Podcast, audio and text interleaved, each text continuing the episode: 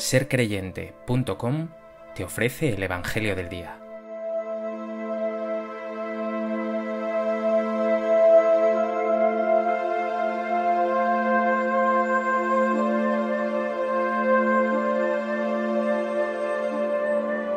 Del Evangelio de Juan. El primer día de la semana, María la Magdalena fue al sepulcro al amanecer, cuando aún estaba oscuro, y vio la losa quitada del sepulcro echó a correr y fue donde estaban Simón Pedro y el otro discípulo a quien Jesús amaba, y les dijo, Se han llevado del sepulcro al Señor, y no sabemos dónde lo han puesto. Salieron Pedro y el otro discípulo camino del sepulcro. Los dos corrían juntos, pero el otro discípulo corría más que Pedro. Se adelantó y llegó primero al sepulcro, e inclinándose vio los lienzos tendidos, pero no entró. Llegó también Simón Pedro detrás de él, y entró en el sepulcro. Vio los lienzos tendidos y el sudario con que le habían cubierto la cabeza, no con los lienzos, sino enrollado en un sitio aparte. Entonces entró también el otro discípulo, el que había llegado primero al sepulcro. Vio y creyó, pues hasta entonces no habían entendido la escritura, que él había de resucitar de entre los muertos.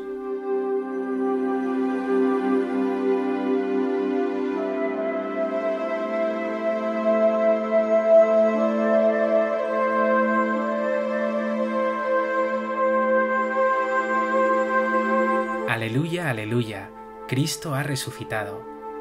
Es el canto de la Pascua. Hoy, domingo de resurrección, cuya solemnidad se iniciaba anoche ya en la vigilia pascual, es el día más grande para los cristianos. Jesucristo, el crucificado, ha resucitado de entre los muertos, y nosotros con él.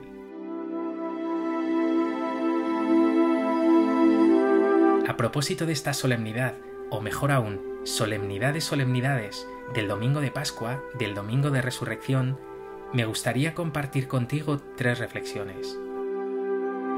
En primer lugar, quiero insistir en el centro de este domingo de Pascua. Cristo ha resucitado. Y quizá pienses, pues bien por él, pero te equivocas. No se trata solo de la suerte de Jesús, sino de nuestra suerte. Si Cristo ha resucitado, nosotros también hemos resucitado con Él. Nos lo ha dicho el Señor mil veces a lo largo del Evangelio. Yo soy la resurrección y la vida. El que cree en mí, aunque haya muerto, vivirá. Quien come mi carne y bebe mi sangre, tiene vida eterna, y yo lo resucitaré en el último día. Voy a prepararos un lugar. Y esta noticia no es solo una buena noticia futura, sino actual. Tu sufrimiento, tu cruz, no es el final. La oscuridad no tendrá sobre ti la victoria. Tu razón de ser es el gozo, la felicidad, la vida. La muerte no es el final. De hecho, tus seres queridos que han fallecido disfrutan ya de esta vida en plenitud e interceden ante Dios por ti. Una plenitud en la que un día participarás tú también plenamente, pero que ya ahora estás gustando.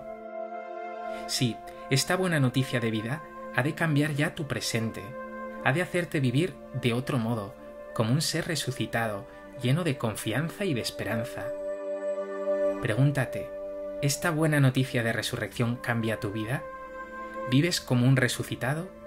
¿O te falta esperanza? ¿Vives como si todo acabara con lo que ves?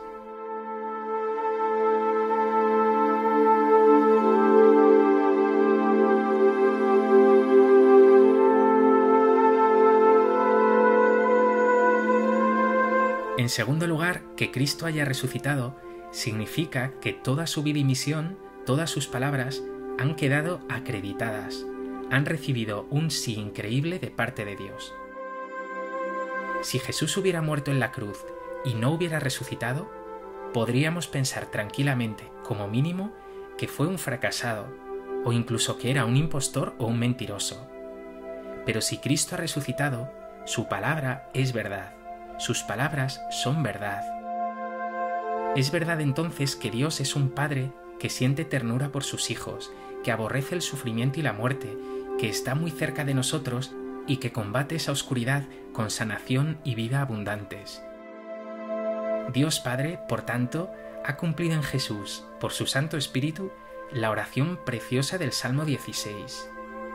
no dejarás a tu fiel ver la corrupción, me enseñarás el sendero de la vida, me saciarás de gozo en tu presencia, de alegría perpetua a tu derecha. Y todavía algo más, si la palabra de Jesús es la verdad de la vida, entonces la vida consiste en ser como Él, en vivir según su palabra, sirviendo, donándose, entregándose. ¿Estás dispuesto a hacer realidad la palabra de Jesús, a vivir como Jesús?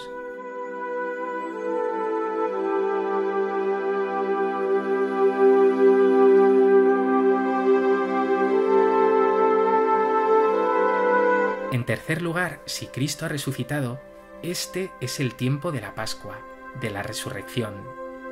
Es momento de vivir como resucitados, de vivir la palabra de Jesús, de vivir al modo de Jesús y quiero resumir en tres puntos sencillos cómo hacerlo. Primero, la resurrección se vive únicamente en comunidad, en iglesia, y esto es lo que significa la palabra iglesia, asamblea, comunidad. Lo dice Jesús, donde dos o tres están reunidos en mi nombre, allí estoy yo en medio de ellos. Y en la última cena nos decía, haced esto, reunirnos, celebrar la Eucaristía, en memoria mía. Vivir la resurrección, la fe cristiana, en soledad es por tanto un sinsentido. Segundo, la resurrección se vive únicamente amando y sirviendo. Nos lo dijo en esa misma cena, como yo os he amado, amaos también unos a otros, debéis lavaros los pies unos a otros. Y esto particularmente con los más pobres. Dice Jesús, cada vez que lo hicisteis con uno de estos, mis hermanos más pequeños, conmigo lo hicisteis. Y tercero, la resurrección se vive únicamente anunciando el Evangelio, siendo testigos de Jesús, llevando a otros esta buena noticia, acogiendo este mandato, id al mundo entero y proclamad el Evangelio a toda la creación. Pregúntate, ¿cómo estás tú de vida en comunidad, de amor y servicio, de anuncio del Evangelio?